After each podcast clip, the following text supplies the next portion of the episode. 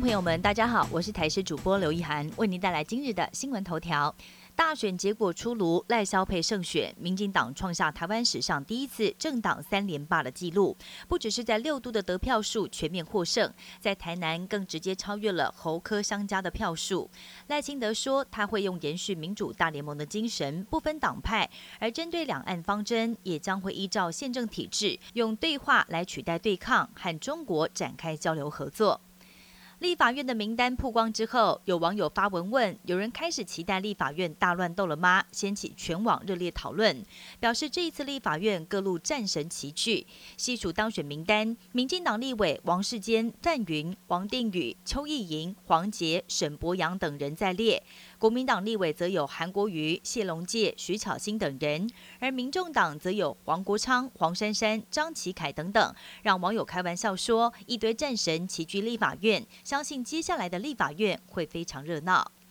要提醒您把握最后的好天气。今天各地多云到晴，只有东半部恒春半岛会降下零星的雨势。气温方面，除了早晚偏凉之外，各地高温都可以达到二十五度到二十八度。但是从明天下个星期一到下星期二十五、十六号，会有一波东北季风要增强，北台湾高温下降到二十度左右，并且北部、东部都会下局部短暂雨。下个星期三到下星期五晴朗回温，不过到了下个礼拜六又又会有封面通过，还有冷空气南下，强度预测还会超过强烈大陆冷气团等级，甚至达到寒流水准。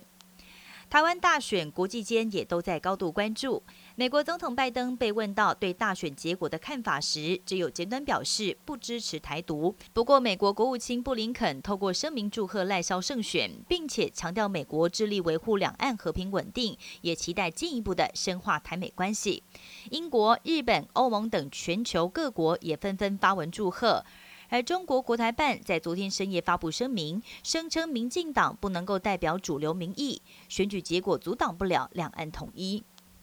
哥伦比亚北部最近下大雨，强烈的雨势更导致十三号发生了山崩意外，有一大片土石从山上滑落，掩埋到道路上的汽车，至少造成三十四个人不幸死亡。